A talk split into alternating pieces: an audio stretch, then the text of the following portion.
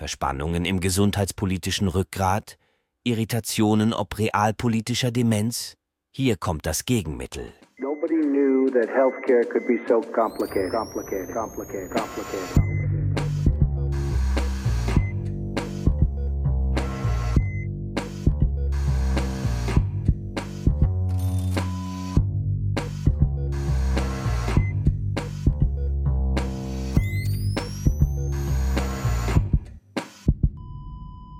Salut und herzlich willkommen zur Gesundheit Macht Politik Episode 114 mit der Aufnahme am 23.09.2023. Wieder Mikrofon für euch, Claudia Czenik. Guten Abend. Und Pascal und Derek. Der Philipp ist heute nicht mit dabei, weil er auf einer wichtigen, wenn ich richtig verstanden habe, familiären Veranstaltung ist, ne? Mhm. Genau. Und deshalb zeichnen wir für euch zu zweit die Episode auf. Philipp darf aber trotzdem schneiden für uns.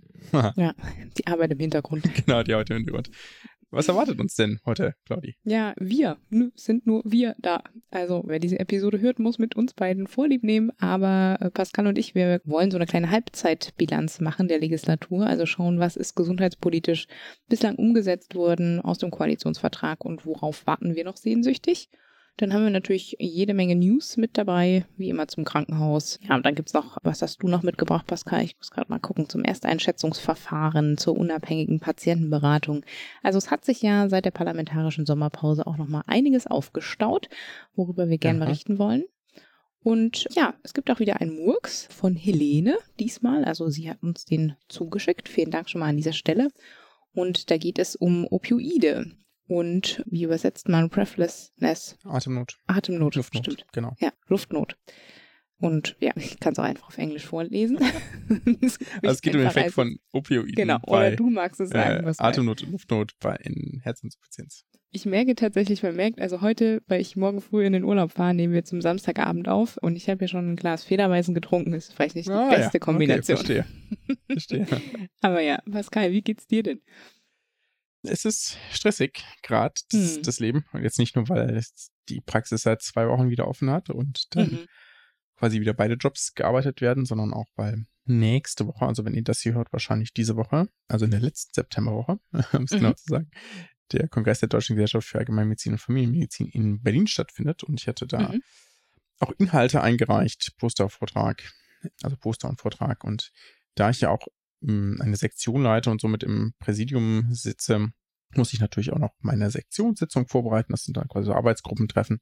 Mhm. Heißt da eben halt Sektionen. Und dann gibt es eben noch die Präsidiumssitzung, wo ich auch noch was vorbereiten muss und noch was anderes vorbereiten muss. Also ich habe eigentlich fast die gesamte Woche neben der Arbeit quasi mit Vorbereitung dieser diversen Dinge verbracht und habe immer noch einiges, also nicht mehr so viel zu tun, aber noch ein bisschen was zu tun. Und genau, bin dementsprechend ein bisschen angespannt, ob ich noch alles hinkriege. Und dann ja auch dieser mhm. Podcast, den wir noch einmal vorher aufnehmen wollten, bevor es schon wieder, bevor es nicht klappt, sozusagen zeitlich. Mhm. Ja. Aber ich bin dann optimistisch, dass sobald ich dann in den Zug steige, dann auch sich alles auf einem guten Weg befindet. Und bei dir so? Ja. So Prä-Urlaub? Ja, ich kann mich da tatsächlich anschließen bei dem Gefühl, was du auch jetzt gerade so rüberbringst, weil ja, meine letzten Wochen waren irgendwie auch ganz schön arbeitsreich. Und dann bin ich ja morgen schon wieder im Urlaub. Ich glaube, ich hatte noch nie so kurz Zeit dazwischen. Die einige HörerInnen werden sich auch fragen, okay, bei der letzten Episode kam sie gerade aus dem Urlaub, jetzt fährt sie wieder in Urlaub. Macht sie da eigentlich? Ja, genau, nur Urlaub. Nee, Quatsch. Aber die Zeit dazwischen war jetzt schon ganz schön intensiv, auch weil ich hier jetzt, also für das kommende Wintersemester nochmal einen Lehrauftrag auch habe.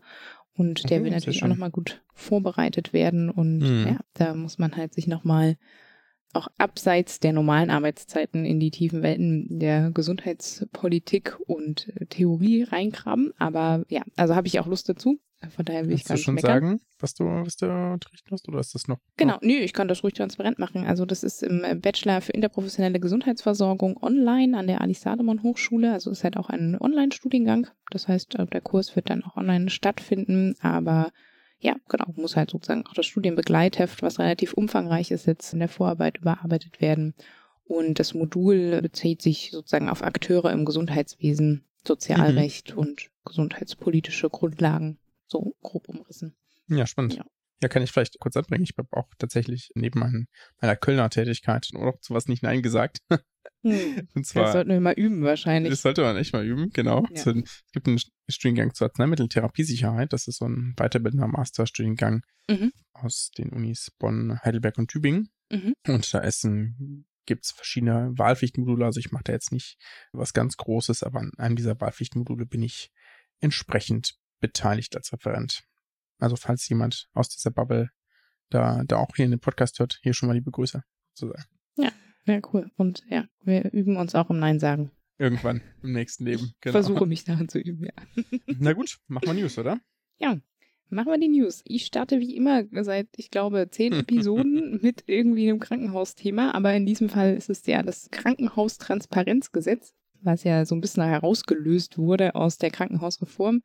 Und ja, das wurde, ich habe mir tatsächlich jetzt am Donnerstag mal die anderthalbstündige Bundestagsdebatte dazu gegönnt und merke immer, dass ich da sehr emotional werde. Ja, weil einfach da die Meinungen wirklich aufeinander prallen. Und also ich weiß gar nicht, wie oft in dieser Debatte in den anderthalb Stunden das Wort Wahrheit und Fake News gefallen ist. Also man merkte schon, es ist sehr emotional aufgeladen. Gerade auch, weil da an dem 20.09. ja der bundesweite Klinikprotesttag war, der von der DKG auch organisiert wurde, Deutschen Krankenhausgesellschaft um eben deutlich zu machen, in welcher prekären finanziellen Lage die Kliniken in Deutschland sich befinden. Mhm. Und da ist natürlich die Frage, ne, kommt die Reform jetzt zu spät? Die CDU, CSU wollte ja da nochmal so ein Vorschaltgesetz, wollte vorher nochmal finanzielle Mittel, wie auch immer. Also es ist da wirklich so ein, so ein harter, ja, Kampf um, was es jetzt war, wie ist wirklich die Lage und so weiter. Wird die Reform alle Probleme lösen oder nicht? Das fand ich schon sehr eindrücklich.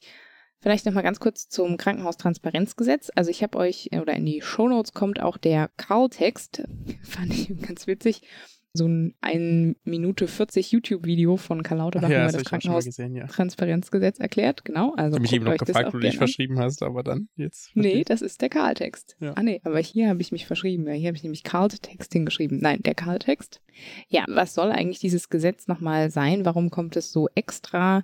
Auch wieder sehr umstritten. Man ist ja mit der Krankenhausreform, gibt es ja gerade die Redaktionsgruppe, die da eigentlich dran sitzt. Und es ist vor allem jetzt in der letzten Woche auch schon ein erster Arbeitsentwurf durchgestochen wurden. Da packe ich auch einen Link in die Shownotes vom Ärzteblatt, die da die groben Inhalte schon mal aufgeführt haben. Vielleicht ganz kurz vorneweg, es ist sehr nah auch an den Eckpunkten dran. Das Einzige, wo es eben wirklich nochmal detailliertere Ausgestaltungen gab, waren jetzt diese ehemalige Level 1 E-Kliniken, also die sektorenübergreifenden Versorger. Da gibt es nochmal mehr Details. Ansonsten, ja, fand ich das eigentlich relativ nah dran an dem, was schon verabredet wurde.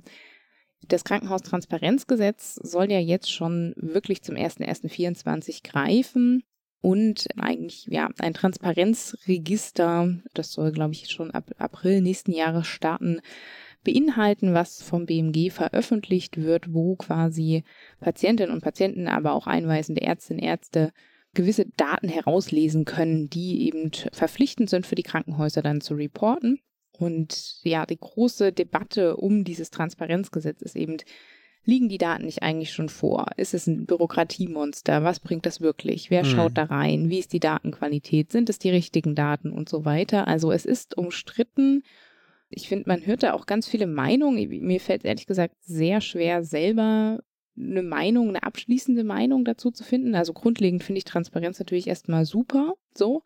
Es ist natürlich auch, das muss man auch so ein bisschen wissen, so ein kleiner, ja, politisch Politikum in dem Sinne, dass eben doch diese Level-Einteilung dann vorgenommen wird und mhm. vor allem eben auch die Leistungsgruppen quasi erstmal ja auf einer gewissen Datengrundlage zugeteilt werden, bevor noch die Länder quasi diese in ihrer Landeskrankenhausplanung eigentlich zuteilen. Also, mhm. ne, das ist so ein bisschen die Frage, die ich mir stelle, inwiefern dient das Gesetz jetzt wirklich seinem Zweck oder ist es nicht doch auch noch mal ein bisschen dazu da, um den Druck zu erhöhen? Ja. Weiß nicht. Siehst du das anders oder? Nö, nicht grundsätzlich anders. Also ich denke auch, dass im Grunde genommen hab, haben wir das ja schon, oder was heißt wir, hat das die Gesundheitspolitik ja schon, oh Gott, wann war denn das mit der Einführung dieser Qualitätsindikatoren, Qualitätsberichte in den Krankenhäusern versucht, ja. Mhm. Das ist, hat ja dann nur dazu geführt, dass halt auf Webseiten irgendwie so ellenlange PDFs mhm. verfügbar sind. Ja in der diese Qualitätsindikatoren schon aufgeführt sind. Also es ist schon alles, wird schon alles berichtet, aber also man muss schon wirklich Lust haben, sowas mal zu lesen. Mhm. Und das hat konsequenterweise fast niemand, ja, der mhm. sich dafür im Krankenhaus entscheidet. Und ganz ehrlich, ich, also ich verstehe diese Diskussion schon auch so ein bisschen, aber wenn ich ja immer so drüber nachdenke, ist das auch echt so eine, naja, Diskussion für, für Luxussituationen. Vielleicht sehe ich das auch falsch, aber und habe da jetzt natürlich keine Daten parat, aber doch in den mhm. allermeisten Fällen suchen sich Patientinnen und Patienten ein Krankenhaus ja nicht explizit aus, mhm. sondern sie haben entweder ein akutes Notfallproblem, dann fahren mhm. sie zu dem, wo sie entweder schon waren oder wo es irgendwie zeitnah ist, oder mhm. sie werden eben eingeliefert, dann haben sie eh keine mhm. Wahl, so. Außer sie sind eben noch bei vollem Bewusstsein und können da irgendwie aktiv mitsteuern, aber das passiert ja meistens nicht, sondern verlässt man sich darauf, dass die schon wissen, was sie machen. Mhm. Und dass man jetzt irgendwie explizit, so wie es jetzt bei Reha-Kliniken ist das ja vielleicht nochmal stärker oder so, aber dass man sonst mhm. explizit das eine Krankenhaus raussucht für eine elektive OP, das gibt es natürlich schon auch, aber ich würde jetzt denken, dass der größere Teil der Behandlung nicht elektiv sind. Ja. Mhm. ja, da das interessiert wenig, mich auch mal, ne? wie das Verhältnis ist. Ne? Das ist, glaube ich, auch so ein bisschen, also in den Studien, ich glaube, das war ja auch die fünfte Stellungnahme der Regierungskommission oder wird ja ganz häufig auch Herzinfarkt, Schlaganfall rezipiert. Ich glaube, Brustkrebs, ne, der ist auch, wo man Studiendaten hat, dass es eben die Überlebenswahrscheinlichkeit in zertifizierten Zentren deutlich besser ist und so weiter. Ne? Und für solche mhm. Entscheidungen absolut klar. Ne? Aber welchen Anteil das ausmacht. Also wenn eine unserer Hörenden da eine Ahnung hat, wie die Relation ist, dann schickt ja. uns die Zahl gerne mal rüber, würde uns interessieren. Ja, vielleicht abschließend noch äh, dazu, was für mich auch nochmal so ein bisschen neu war, war die Ankündigung von Karl Lauterbach, dass die Krankenhausreform jetzt quasi so ein bisschen in vier Teilen umgesetzt werden soll. Das Transparenzgesetz ist jetzt das erste. Dann eben äh, das zweite quasi das Krankenhausversorgungsverbesserungsgesetz, also ich sag mal die große Krankenhausreform und danach eben die Reform der Notfallversorgung und dann der Rettungsdienste erfolgen sollen. Also das ist auf jeden Fall noch angekündigt. Schauen wir mal. Pascal. Genau. Dann kommen wir zu was anderem. Mhm. Ich glaube, zuletzt in GMP 110, das war im Mai, haben wir mhm. das Ersteinschätzungsverfahren ja auch als in den News gehabt, als es da um Verwirrung bezüglich des angehängten Gesetzespassus zur Notfallreform ging. Damit sollte damals, mhm. kurze Erinnerung, verhindert werden, dass Patienten in den Notaufnahmen ihren Vertragsärzten weitergeleitet werden können. Es ging nämlich darum, dass der GBA quasi kurz vor Verabschiedung einer Richtlinie zum Ersteinschätzungsverfahren in Notaufnahmen war. Das hatte mhm. er quasi qua Auftrag des Gesetzgebers auch erarbeitet und es war auch klar, dass das irgendwann demnächst fertig sein würde, weil es sich, glaube ich, wie fast alle irgendwie schon in der Verspätung befand, aber dann war quasi klar, dass es bald kommt. Mhm. Und dann passte dem BMG bzw. dem Gesetzgeber offenbar etwas daran nicht, dass da drin stehen könnte, nämlich dass es sein könnte, dass dann eben empfohlen wird, dass Patienten in Notaufnahmen auftauchen und die sagen, passen Sie auf, das ist nicht so dringlich. Wir machen Ihnen einen Termin in der Praxis sowieso für, weiß ich nicht, morgen, übermorgen, über, übermorgen oder nächste Woche mhm. oder so etwas. Und begründet wurde das Verbot sozusagen dieses Passus in der Richtlinie mit der anstehenden Krankenhaus- und Notfallreform, mhm. wo man sagen sollte, das sollte jetzt nicht durch schon eine andere Ersteinschätzung torpediert werden. Mhm. Ende Juni, Anfang Juli hat der GBA dann ein Verfahren zur Ersteinschätzung und Aufnahmen beschlossen, was eilig abgeändert worden war. Und nun vorsah, entweder bei dringlichen Fällen eine Versorgung innerhalb von 24 Stunden im Krankenhaus oder Notdienstpraxis im Krankenhaus durchzuführen oder bei nicht dringlichen Fällen dann eben nicht einen konkreten Termin in der Vertragsarztpraxis auszumachen, also ganz normal ambulanten Hausarztpraxis, Facharztpraxis, was auch immer, sondern bei nicht dringlichen Fällen einen Vermittlungscode rauszugeben für die Terminservicestelle, bei dem man dann quasi anrufen kann und dann eben halt einen zeitnahen Termin vermittelt bekommen soll. So die mhm. Idee. Und Start dieser Regelung sollte der Juni 2024 sein, also ein gutes Jahr später. Und die mhm. Richtlinie wurde jetzt im September, vor ein paar Tagen, zwei Tage vor Ablauf der Einspruchsfrist durch das BMG, die hat ja die, das, die Rechtsaufsicht, mhm. beanstandet. Damit tritt sie also nächstes Jahr zumindest erstmal nicht in Kraft. Mhm. Und das BMG beklagt eine ganze Menge an Punkten, haben wir euch verlinkt. Unter anderem die Kategorisierung in Dringlichkeitsstufen, so wie das im Juni 2024 noch planmäßig fehlende Einschätzungssystem. Das erwartet der GBA nämlich tatsächlich erst einige Monate später, ab März 2025, damit das auch gut evaluiert ist. Genau, damit jetzt aber nun nicht genug. Man könnte sagen, na gut, ist jetzt halt irgendwie doof, gibt es halt kein Ersteinschätzungsverfahren für Notaufnahmen, obwohl es sicherlich sinnvoll wäre, etwas Standardisiertes zu haben. Das wäre auch schon vor x Jahren sinnvoll gewesen. Das wäre auch mhm. dieses oder nächstes Jahr noch sinnvoll oder übernächstes Jahr. Denn der GBA ärgert sich jetzt gehörig, vor allem, ich glaube, der parteiische Vorsitzende Josef Fecken, mhm. und hat jetzt angekündigt, dass sie dagegen klagen. Gegen das BMG sozusagen und gegen die Entscheidung des BMG. Gs. Denn aus Sicht des GBAs ist völlig unklar, wann die geplanten Notfallversorgungs- und Krankenhausreformen denn in der Versorgung ankommen und ob das nicht vielleicht noch zwei, drei, vier, fünf Jahre dauert mhm. und es dann in der Zwischenzeit sicherlich sinnvoll wäre, ein entsprechendes Ersteinschätzungsverfahren in Notaufnahmen zu haben. Mhm. Das ist auch irgendwie eine ziemliche Posse. Ich glaube, weiß gar nicht, inwieweit da gut miteinander kommuniziert wurde und mhm. ich hm. kann sowohl den Punkt verstehen, dass man sagt, naja, bitte beschließt jetzt nicht irgendetwas, was nachher Planung ganz torpediert und dann müsst ihr das Verfahren wieder komplett neu aufsetzen oder so, ja. Hm. Aber es ist natürlich schon so, dass das aktuell zumindest noch sehr Wunschdenken ist, dass diese Krankenhaus- und Notfallreform denn demnächst in der Realität ankommt. Denn bisher hm. gibt hm. es da noch nicht mal einen Text, der konsentiert wäre mhm. man wüsste, was denn jetzt rauskommt, weil vielleicht gibt's ja, es wird ja dann ein parlamentarisches Verfahren geben und vielleicht kommt ja genauso etwas da rein. Das ist genauso ein Ersteinschätzungsverfahren, mhm. genauso wie es jetzt ja. geben sollte. Also auch das ist ja theoretisch möglich, ja. Also finde, da, da wäre, wäre mehr Kommunikation sicherlich eine, eine gute Sache gewesen. Ja, absolut. Und es bringt ja auch nichts, wenn die Institutionen sich jetzt so in den Haaren liegen. Ne? Ja, also, nee, ja, genau, ich finde auch, ja. das ist, das sieht, sieht wenig gewinnbringend für, für alle Seiten aus. Mhm. Ein anderes Apropos Thema. Wenig gewinnbringend, ja. Genau. Was ich finde auch relativ unwürdig die letzten Monate bei der Sorry mhm. hier für diese, diese harte Tonlage, ist die unabhängige Patientenberatung und den Überführung einer Stiftung. Ich habe das ja gar nicht so detailliert verfolgt wie andere Personen vielleicht, die hier zuhören. Mhm. Aber darüber gab es auch Koalitionsstreit und auch eine bisher fehlende gesetzliche Umsetzung. Und es ist immer noch unklar am 23.09.2023, ob eine lückenlose Weiterführung der Beratung ab 1.1.2024, also das ist echt bald, hm. möglich ist und auch, ob die logischerweise ja bereits erfahrenen MitarbeiterInnen eine Zusicherung für eine Weiterbeschäftigung erhalten können. Mhm. Ja, das, also. Ich hätte jetzt nur gelesen, dass sie die Kündigung erhalten haben. Ja, richtig, genau. Ja. Konsequenterweise, mhm. genau. Weil der bisherige Betreiber, die OPD GmbH, das ist ja von Sanvate, so eine Tochterfirma, kann man wahrscheinlich sagen, mhm die ist ja logischerweise in Abwicklung, denn ihr Auftrag okay. endet ja 31.12. Mhm. Klar, müssen jetzt die Firma abwickeln. Mhm. Dementsprechend mussten die natürlich auch fristgerecht Kündigungen aussprechen. Ja, das ist aus deren Sicht natürlich konsequent, ja, weil sonst mhm. haben sie keine Tochtergesellschaft mehr, aber noch Mitarbeiter, das kann ja irgendwie nicht funktionieren. Deswegen haben sie natürlich die Leute gekündigt, ja. Müssen sie ja auch, ist ja völlig logisch. Und künftig soll die UPD-Stiftung, soweit ja eine sehr gute Idee, das war, ist ja, glaube ich, auch allen klar, dass das in der, in der Stiftung gut aufgehoben wäre, so, oder vielleicht nicht alle einer Meinung, aber ich glaube, das ist schon ein relativ großer Konsens, dass eine Stiftung eine gute Sache wäre. Und jetzt soll die UPD-Stiftung aus Krankenkassengeldern finanziert werden. Obwohl, muss man ganz ehrlicherweise sagen, eine Steuerfinanzierung viel logischer wäre. Mhm. Das ist auch bei vielen so. Auch ja. die Krankenkassen ja. haben jetzt nicht unbedingt Lust darauf, da die Gelder mhm. zur Verfügung ja. zu stellen. Die sagen auch, das ist eigentlich eine Aufgabe, die aus Steuermitteln viel sinnvoller zu finanzieren mhm. ist. Ja. Muss ich jetzt hier, glaube ich, nicht ausführen. Und jetzt gibt es da sozusagen, oder gibt es logischerweise den nächsten Streit, denn weil die Krankenkassen das ja finanzieren, sagen sie, auch aus deren Sicht völlig verständlich, naja, wenn wir schon das finanzieren, dann möchten wir ganz gerne da aber auch mitsprechen, mit in der Satzung, ja, wollen da auch ja. Mitspracherechte haben, haben sie auch reingeschrieben und diese Satzung so eingereicht, insbesondere jetzt was die Finanzierung angeht, aber auch andere Mitspracherechte. Und das findet jetzt verständlicherweise die UPD, die bisherige, nicht so gut und viele mhm. andere Patientenverbände etc. auch nicht. Denn man wendet sich an die UPD bisher zum Beispiel auch, wenn man Probleme mit seiner Krankenkasse hat. Mhm. Was auch mhm. verständlich ist, ja, weil wo mhm. soll man sich sonst, also kann natürlich auch eine Verbraucherzentrale wenden oder so, aber das ist auch ein klassisches Beratungsfeld, ja, wenn es jetzt irgendwie mhm. geht, die haben ja das nicht bezahlt oder das wurde nicht bewilligt oder so, dann ist es auch legitim, glaube ich, sich daran zu wenden. Deswegen wäre ja eine Finanzierung aus Steuermitteln viel sinnvoller.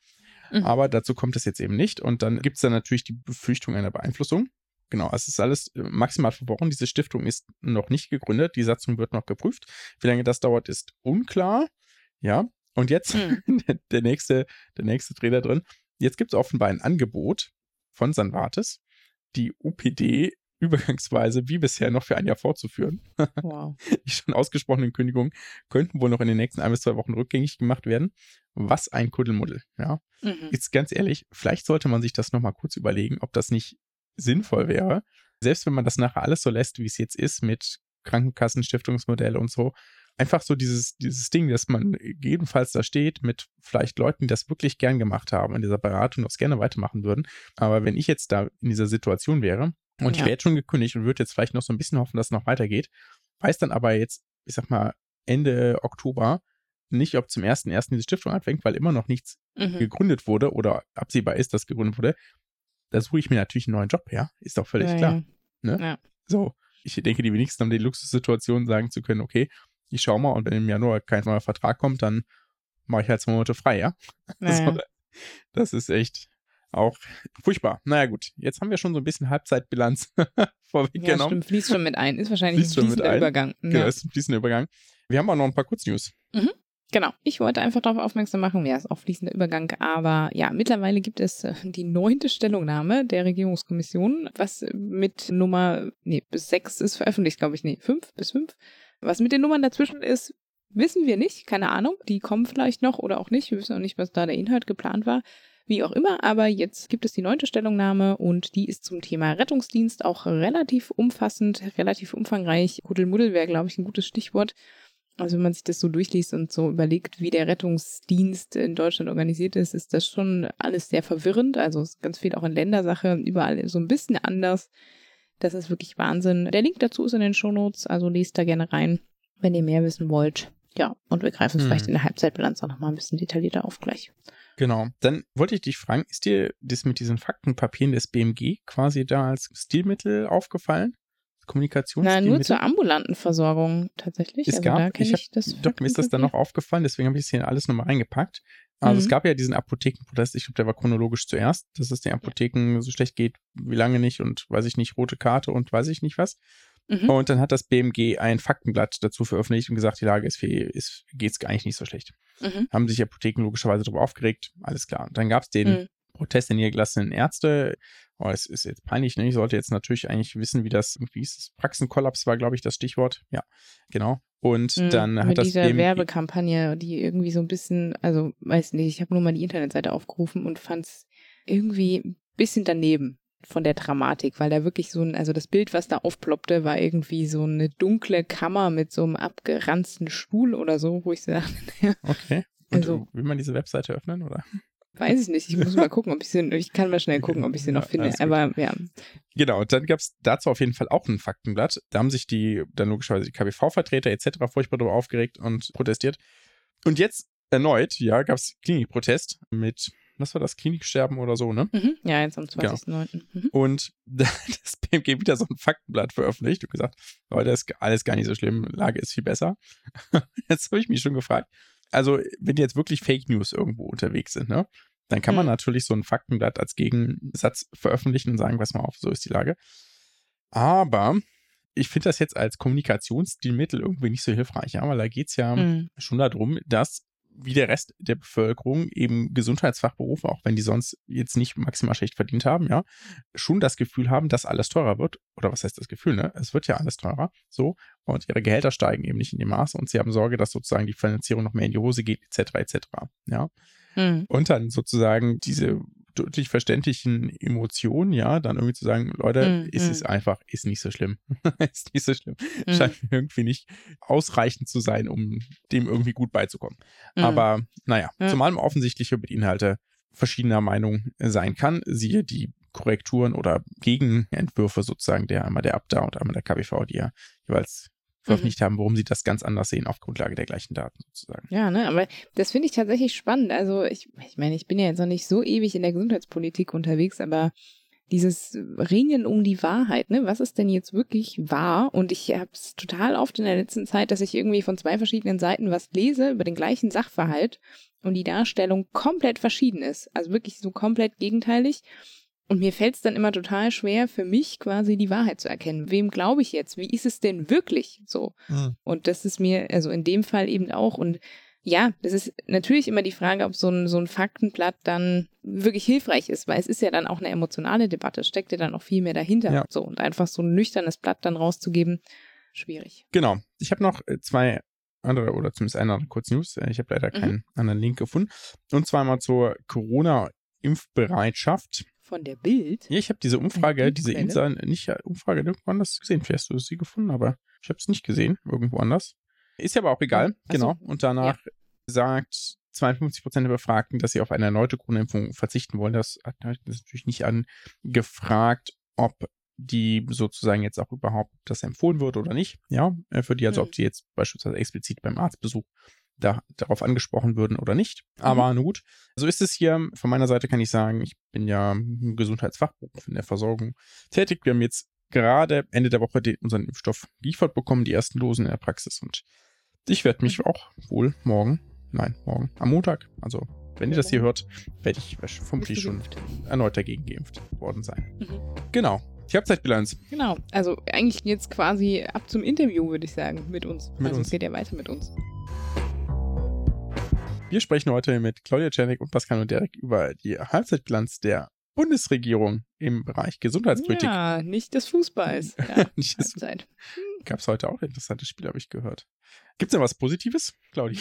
Ja, ich habe schon überlegt, also du hast ja auf jeden Fall hier unter Positives was vermerkt, aber ja, ich bin so ein bisschen mh, mm, ich hatte, glaube ich, mit Philipp nach der letzten Aufzeichnung, wir hatten schon so einen kleinen Hänger und waren so ein bisschen so, oh, wir hatten uns eigentlich so viel mehr versprochen und ne, es kommt irgendwie nicht so richtig voran und hm. ja, auch nicht mit der Schlagkraft in vielen Fällen, die wir uns gewünscht haben. Das vielleicht mal so von weg. Aber fang doch vielleicht mal mit den positiven Dingen an, die du hier benannt nee, ganz, hast. Ganz kurz, ja ich hatte heute tatsächlich auch mit einem Freund ganz unabhängig über quasi unsere naja, so, so ein bisschen darüber gesprochen, wie wir diese Halbzeitbilanz der Bundesregierung so insgesamt sehen, also jetzt nicht auf den Gesundheitsbereich. Hm. Und da war auch so die, die Prämisse, dass man jetzt schon ziemlich enttäuscht war, auch so enttäuscht wie lange nicht von der Bundesregierung, ja, zur Halbzeit. Hm. Ist klar, ist nicht, Zeit ist nicht zu Ende, kann sich noch was drehen, ne? aber jetzt so aktuell. Hm. Und wir haben uns dann aber schon auch ein bisschen darauf verständigt, dass, glaube ich, die Erwartungen auch viel höher waren als sonst. Ja, oder ja.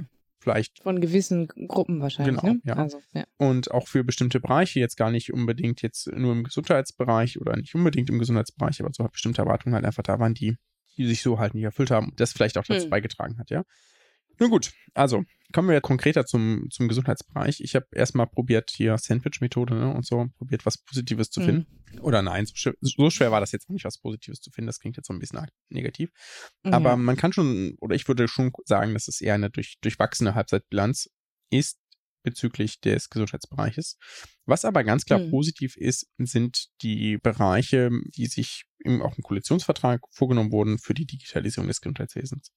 Einer der Punkte mhm. war, dass eine Digitalstrategie veröffentlicht wird und dann auch regelmäßig überarbeitet wird. Aber es ist zumindest jetzt erstmal veröffentlicht und das hat auch geklappt. Da gab es ein großen Stakeholder-Prozess, der war, glaube ich, alles sehr knapp terminiert, aber er wurde immerhin gemacht, es wurde was erarbeitet und das ist auch kongruent mit den jetzt anstehenden Gesetzesvorhaben. Das ist ja auch nicht selbstverständlich. Mhm. Und das würde ich schon sagen, das ist eine gute, tolle Leistung. Ja. ja. Auch das DigiG, also das Digitalgesetz, hatten wir ja schon gesagt, steht noch nicht direkt, aber demnächst vor einer Verabschiedung. Das ist auf dem mhm. Zeitplan, da kann man, selbst wenn sich daran Fristen dann vielleicht doch nochmal ändern und keine Ahnung, so wie bisher auch E-Rezept doch ein halbes Jahr später kommt oder EPA noch ein Jahr später oder so, aber es ist nochmal wieder auf der Schiene. Dinge sind anders angesetzt, es wird im Hintergrund ganz fleißig an vielen Sachen gearbeitet. E-Rezepte sind jetzt schon möglich, EPA ist total im Gange, dass da die Gematik quasi die EPA 2.0, ich sage in das ja selbst, EPA für alle, dann umsetzt, ne? Dann war der Plan drin, dass man ja zwei Plattformen aus dem QV, dann genauso die Opt-out-Regelung, die vorgesehen werden sollte. Klar, ist auch noch nicht durch den Bundestag etc., aber es ist zumindest geplant und wird wahrscheinlich so auch kommen, würde ich mal von ausgehen. Und dann kann man mhm. da auch einen Haken hintersetzen und das auch, ich würde sagen, das ist schon so angesetzt, dass man sagen kann, das zählt zur positiven Halbzeitbilanz, auch wenn das noch nicht final umgesetzt ist, aber das ist so weit fortgeschritten, dass das wird. Auch mhm. ein Punkt aus dem Koalitionsvertrag waren, quasi regelhaft telemedizinische Leistungen zu ermöglichen. Das würde, wenn es so kommt, wie jetzt im Digitalgesetz geplant, auch erhalten sein.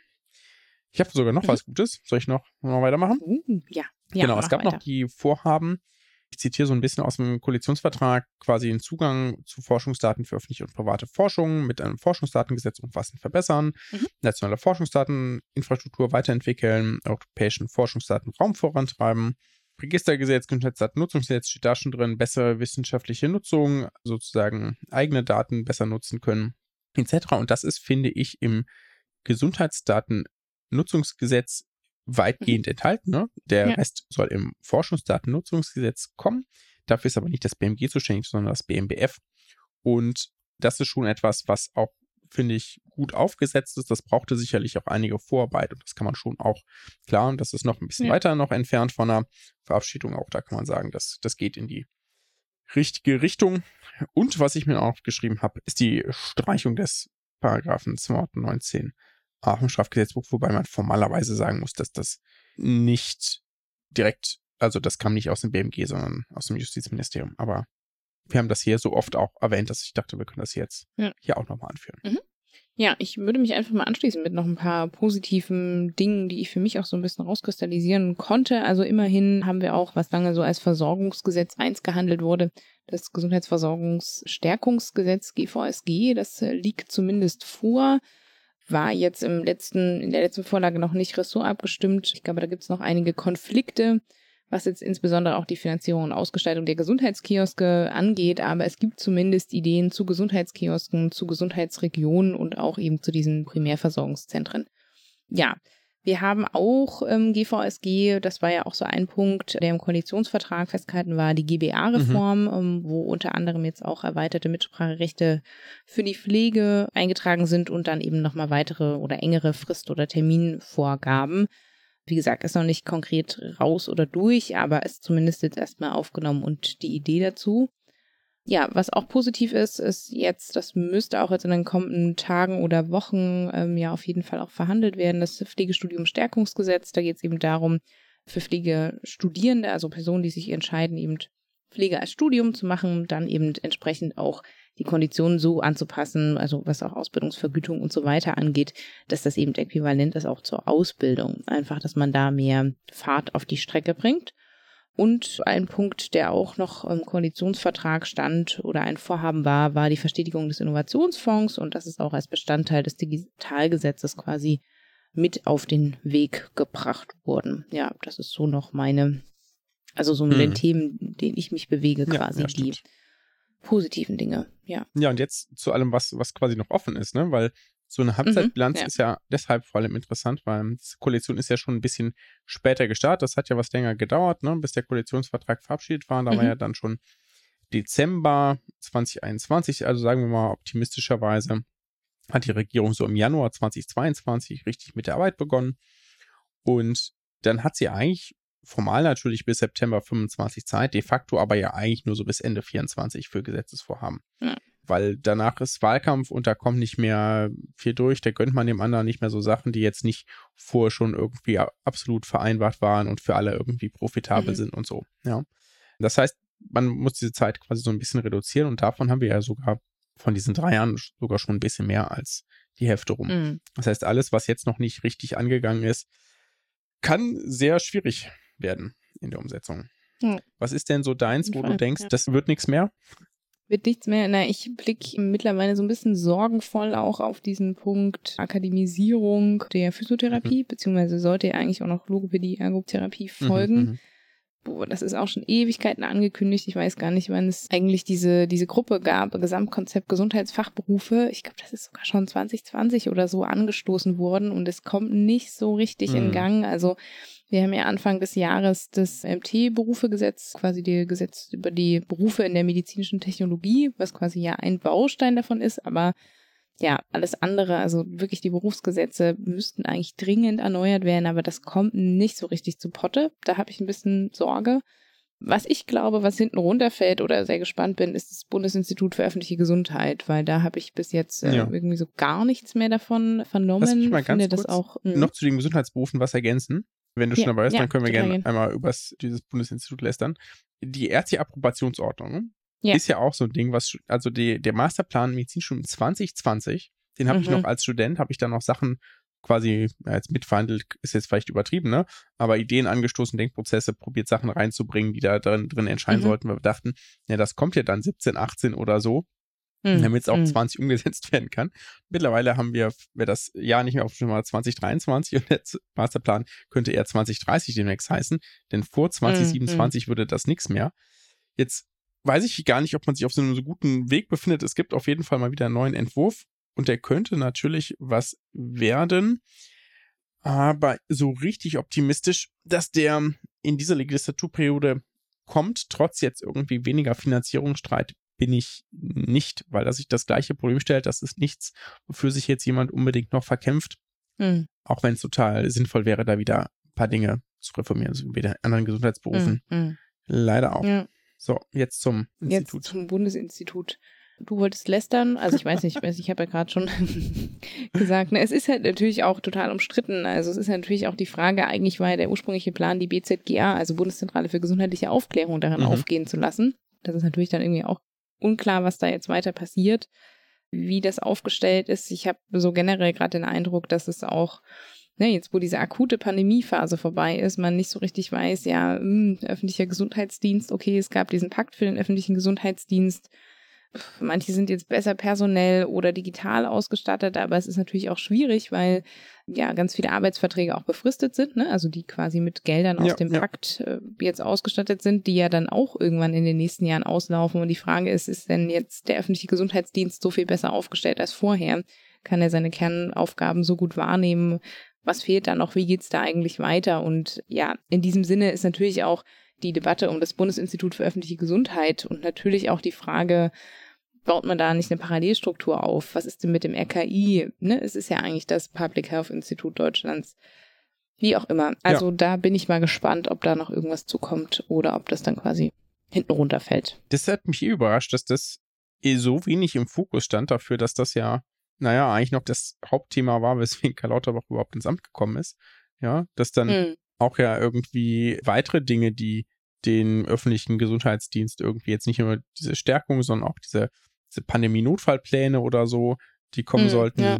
Ist auch irgendwie liegt nichts vor und mir jetzt auch nicht bekannt, dass irgendetwas entsprechend erarbeitet würde. Ne? Und dieses auch das Gutachten mhm. vom Sachverständigenrat zur residenten Gesundheitsversorgung scheint mir auch so ein bisschen ja. leider verpufft zu sein. Ne? Ja, aus dem Augen, aus dem Sinn. Ne? Also irgendwie sind ja jetzt alle so von wegen, ja, Pandemie ist jetzt was für die mhm. Schublade. Mhm. Weiß nicht. Also so ist mein ja, Eindruck. Kommen wir wieder raus, wenn die nächste kommt. Gesagt, ja. Bestimmt eine gute, gute Einstellung. Dann eben, was ist mir denn noch so aufgefallen? Ja, es, soll, es sollte ein Aktionsplan für ein diverses, inklusives und barrierefreies Gesundheitswesen bis Ende 2022 erarbeitet werden. Mhm. Würde man sagen, das ist nicht erfolgt. Ja. und auch, das ist. Oh, das ist an uns vorbeigegangen. Ja, nee, es ist nicht erfolgt, ja. Und auch, dass dieses, mhm. äh, es gab diesen anderen Punkt, den ich hier reinkopiert habe. Wir wollen, dass Deutschland in allen Bereichen des öffentlichen Lebens in der Gesundheit äh, barrierefrei wird. Sehr lohnendes hm. Vorhaben. Aber auch da ist nichts auf dem Weg, was irgendwie Anbieter von Gesundheitsdienstleistungen oder ähnliches mehr zu bestimmten Sachen verpflichten ja. würde. Genau. Äh, was schon, naja, dem Koalitionsvertrag entspricht, muss man irgendwie sagen, ist der Passus zur Sterbehilfe. Ne? Da steht nur drin, dass die das hm. zu einer Entscheidung zuführen wollen. Das ist auch erfolgt, ja, wenn auch leider nicht so wie von unserer Seite zum Beispiel erhofft durch die Ablehnung ja. bei der interfraktioneller Gesetzentwürfe, aber dafür kann natürlich sozusagen der Rest nichts. Ne? Da gab es diese Entwürfe, es mhm. wurde halt abgelehnt, damit bleibt die Situation so, wie sie aktuell ist. Auch das ist formal eine Entscheidung. Weißt du, was mich richtig gestört hat bisher noch? Mhm. Diese, diese Passus, der mich ja sehr überrascht hat damals, als wir den Koalitionsvertrag besprochen haben, äh, mit der Bu Aufhebung der Budgetierung der ärztlichen Honorare im hausärztlichen Bereich. Fand ich überraschend, fand ich jetzt aber auch nicht schlecht. Hab gedacht, naja, das kann man für diesen Bereich schon machen. Und dann mhm passiert da auch was, aber halt nur für die Pädiater. Also nicht, dass ich denen das nicht mhm. gönnen würde. Ich finde, das ist absolut richtig, ja, und sinnvoll.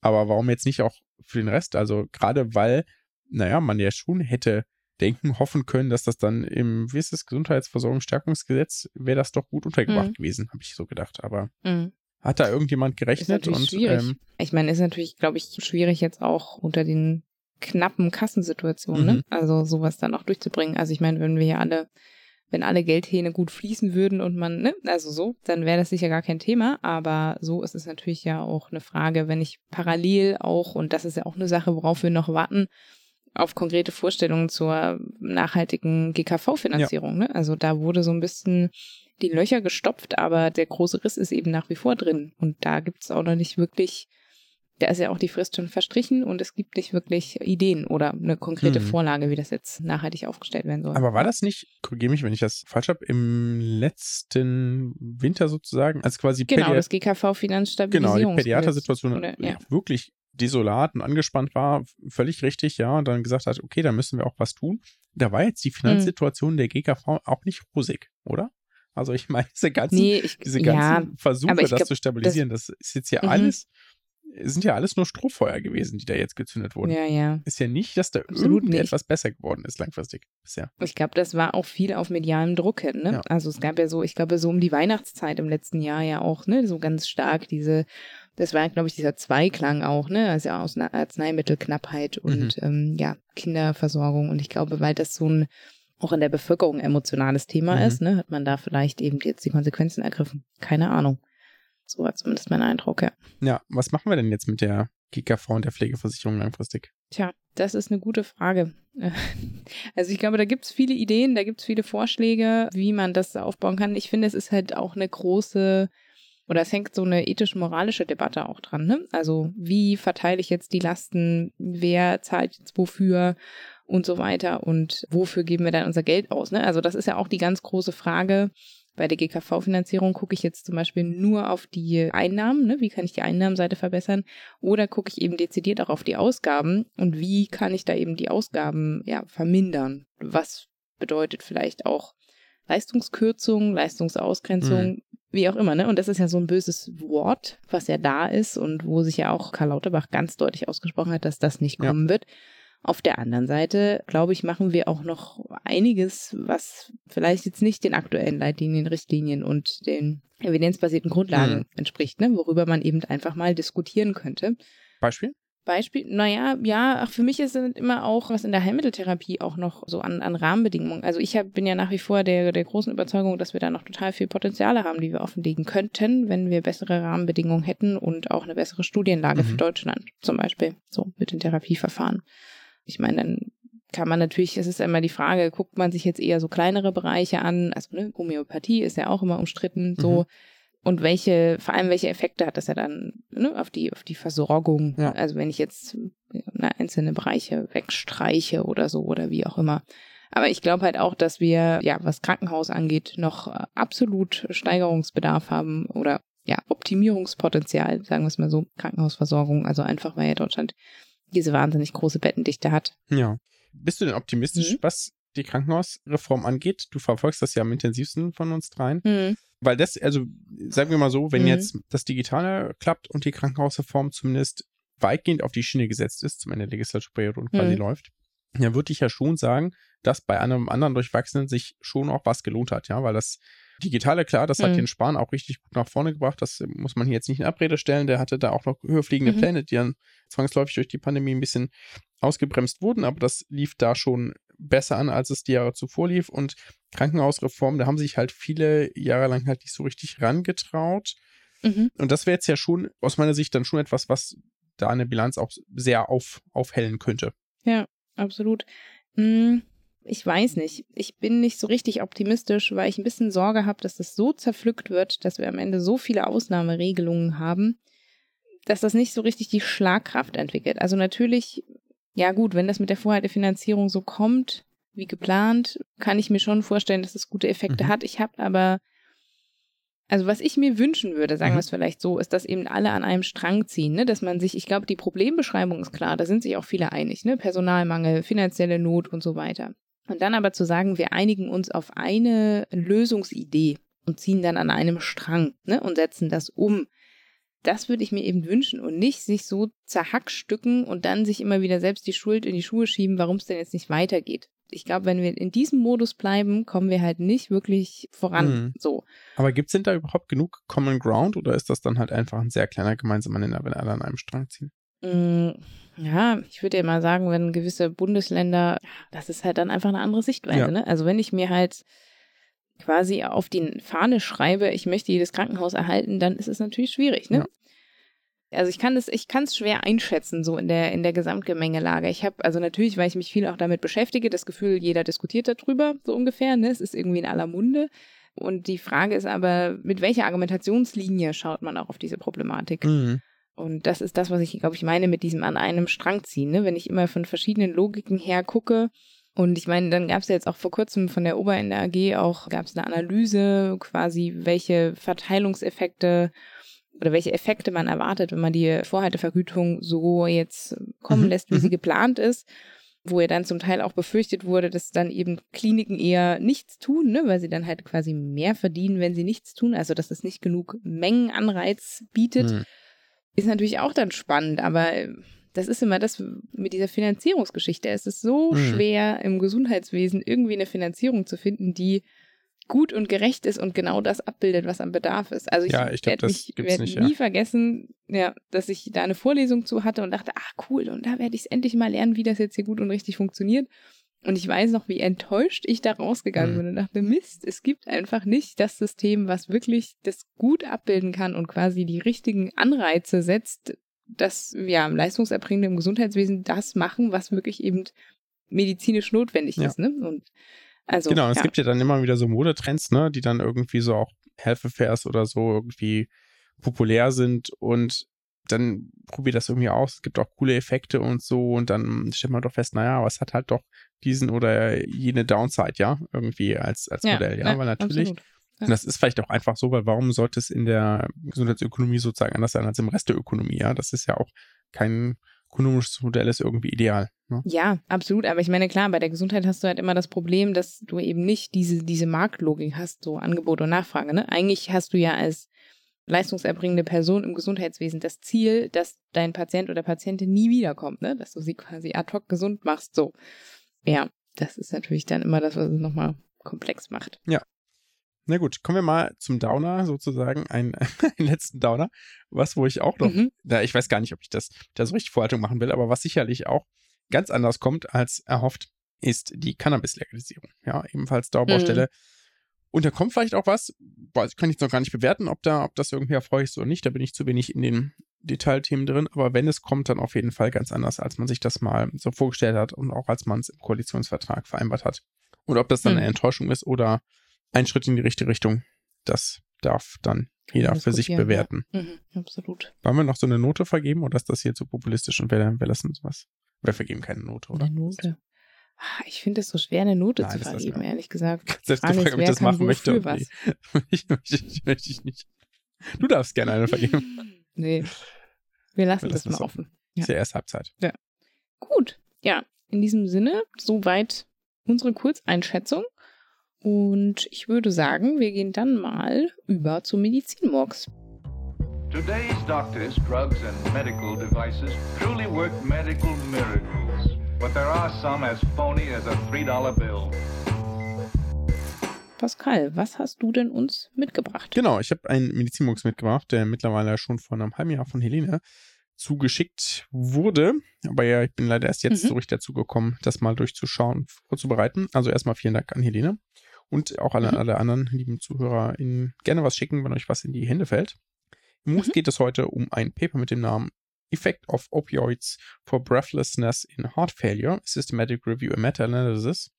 Das ist dieses Jahr in Heart erschienen, also hochrangig publiziert, und darum geht es um eine eigentlich ziemlich übliche Behandlungsmethode bei Luftnot, Atemnot, Dyspnoe. Ich denke, ich werfe die Begriffe jetzt auch so ein bisschen durcheinander, bezeichnet mhm. aber letztlich alles das Gleiche, nämlich der Gabe von Opioiden. Jetzt sagen vielleicht manche, Moment, mhm. gibt es da nichts anderes als das, wenn jemand Atemnot hat? Doch, natürlich, denn es geht bei akuter Luftnot, geht es natürlich erstmal um eine Ursachensuche Sauerstoffgabe, dann natürlich auch spezifische Therapie, beispielsweise einer Pneumonie oder eines Herzinfarktes. Es gibt aber ja auch eine chronische Dyspnoe, das dann über vier Wochen, zum Beispiel bei mhm. Lungenerkrankungen wie der COPD, aber beispielsweise eben auch bei chronischer Herzinsuffizienz, also dann, wenn das Herz nicht, nicht mehr schafft, den Körper adäquat mit Sauerstoff zu versorgen und nicht mehr die adäquate mhm. Pumpleistung zu erbringen. Und um diese geht es jetzt in dieser Studie. Wenn eine Herzinsuffizienz also trotz optimaler Therapie, nicht mehr zu bessern ist, kann eine mhm. refraktäre Atemnot als Symptom der Herzinsuffizienz entstehen, weil Wasser sich dann zurückstaut sozusagen und wenn das vom Herz nicht mehr gut weiter gepumpt werden kann, vom linken in dem Fall, dann sammelt es sich sozusagen im Lungengewebe zum Beispiel an. Wenn das Herz global betroffen ist oder das rechte Herz primär betroffen ist, dann haben Leute zum Beispiel auch schon mal, entwickeln dann ganz stark irgendwie Ödeme, besonders in den Beinen eben mit der Schwerkraft folgend etc. Und diese Luftnot ist auch ein sehr typisches Symptom für Herzinsuffizienz, auch eine, na, die bekannteste Einteilung. Die NYHA-Klassifikation, die beurteilt ja auch sozusagen, was, bei welchen Anstrengungen man eben entsprechende Beschwerden kriegt. Ja, also auch mhm. da geht es, geht es ganz stark auch um die, die Luftnot in der Einteilung der Herzinsuffizienz an sich. Gut. Und wenn man jetzt also eine Herzinsuffizienz hat, die quasi so weitgehend austherapiert ist und trotzdem eine Luftnot persistiert. In solchen Situationen möchte man dann die Luftnote lindern und neben Maßnahmen ganz physikalisch wie Ventilatoren. Das ist übrigens erstaunlich effektiv. Also so ein, so quasi so ein kühler Luftzug, das ist erstaunlich effektiv. Ja, viel besser als man mhm. denken würde. Okay. Sauerstoff würde man vielleicht so intuitiv noch denken, aber das ist gar nicht so hilfreich, wie man vielleicht annimmt, mhm. sondern das macht man eher kurzzeitig vor Belastung oder natürlich, wenn jemand Hypoxämie hat, also eine Sauerstoffunterversorgung. Mhm. Und ansonsten gibt man tatsächlich eben vor allem Opioide, also zum Beispiel Morphin subkutan. Okay. Das habe ich im Krankenhaus auch so gelernt, auch auf der Palliativstation hm. so gelernt. Das ist natürlich jetzt ein bisschen anderes Setting. Es ist jetzt nicht unbedingt nur die hm. Herzinsuffizienz, hm. sondern ganz generell Patienten mit Luftnot. Da habe ich das ganz regulär gemacht, ne? also ganz oft, sehr oft gemacht. wo man jetzt kurz einschränkend sagen muss, dass es in dieser Studie jetzt nicht um Palliativstationen geht. Nicht, dass man jetzt hier denkt, das direkt zu vergleichen, aber ich wollte damit sagen, dass es ein mhm. durchaus generelles und übliches Konzept und Vorgehen innerhalb der Medizin ist. Und die Idee dahinter ist, dass die subjektiven Beschwerden so gedämpft werden. Das ist sicherlich auch ein bisschen so, ne, durch diesen, naja, durchaus ja ein bisschen sedierenden Effekt, den man auf ihn haben kann oder Opioide haben können. Und dass der Sauerstoffbedarf reduziert wird und die Atmung sozusagen ökonomischer wird. Und dieser Ansatz, der wird so gelehrt und auch in vielen Nachschlagewerken und Büchern so empfohlen. Und mhm. umso interessanter ist jetzt diese Arbeit, die als Systematic Review und Meta-Analyse eben randomisierte, kontrollierte klinische Studien, also RCTs zu Opioidgabe bei Herzinsuffizienz von 1974 bis 2021 gesucht hat und dann insgesamt acht RCTs eingeschlossen hat, die Opioidgabe versus Placebo verglichen haben.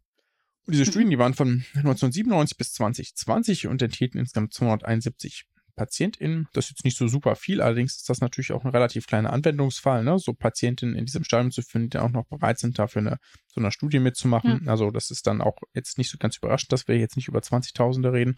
Und das ist jetzt auch kein mhm. so sexy Thema, wo eine Pharmafirma irgendwie viel Geld reinpumpt. Mhm. Jetzt aber zu den Ergebnissen. Luftnot hatten sieben der Studien berichtet, also Outcomes dazu. Und mhm. keine einzelne zeigte einen positiven Effekt der Opioide. Ja. Und okay. so logischerweise mhm. auch die Meta-Analyse der Daten natürlich nicht. Ja, weil kein, wenn keiner mhm. irgendeinen positiven Effekt hat. Negativ war der Effekt jetzt zum Glück immerhin auch nicht auf die Luftnot, mhm. aber positiv eben auch nicht. Ja. Jetzt muss man hier vielleicht noch einschränkend sagen, die Luftnot wurde sehr unterschiedlich gemessen. Also da gab es jetzt kein standardisiertes Tool. Und das wäre natürlich so noch ein bisschen idealer, ne, wenn es so etwas standardisierteres gäbe.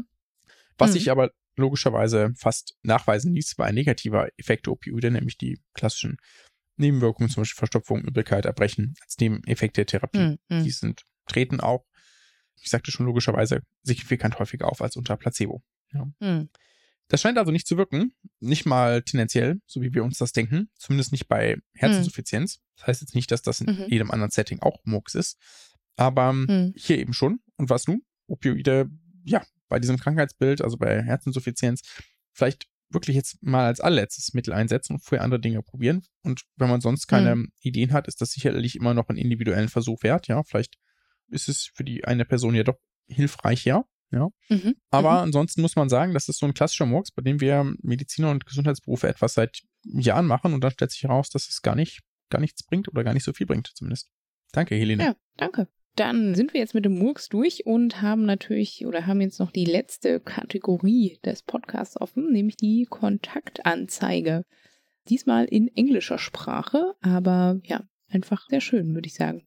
Pascal, magst du einmal vorlesen? Ja, genau. Es ist keine ganz klassische Kontaktanzeige. Hier geht es mehr eher so in die, in die Bekanntschaftsecke. Und wir würden auch, wenn wir da schon mal angemerkt bekommen haben, das jetzt hier nicht übersetzen, weil es, glaube ich, im Englischen einfach besser passt. Mhm. British Expert, uh, Resident of the Oberland, es geht hier also offenbar eine Zeitung im Süden Deutschlands, in her 60s would like to meet you, Klammer auf, and your dog, for a walk or a cup of coffee. The dog is optional.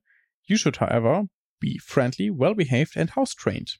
Und das fand ich einfach sehr schön, weil das so ein, naja, typischer britischer Humor ist, fand ich, und irgendwie sehr schön zusammengefasst, ja. Und dachte, mhm. das also nicht, dass das jetzt mich äh, ansprechen würde, aber sowas fände ich, fände ich, glaube ich, nett zu lesen, wenn ich auf der Suche wäre. Ja, auf jeden Fall. Gut, dann sind wir durch für heute. Vielen Dank fürs Zuhören. Ja, wie immer die kleine Werbung in eigener Sache. Also falls ihr Lust habt, gebt uns gern Sternchen. Wir freuen uns auch immer über Feedbacks, über Bewertungen auf der Plattform eures Vertrauens, wie auch immer ihr uns die zukommen lasst. Und ansonsten bleibt gesund, macht gesund. Zu Risiken und Nebenwirkungen fragen Sie Ihren Podcast-Arzt, Podcast-Pfleger oder die Podcast Public Health Physiotherapeutin. Nobody knew that healthcare could be so complicated.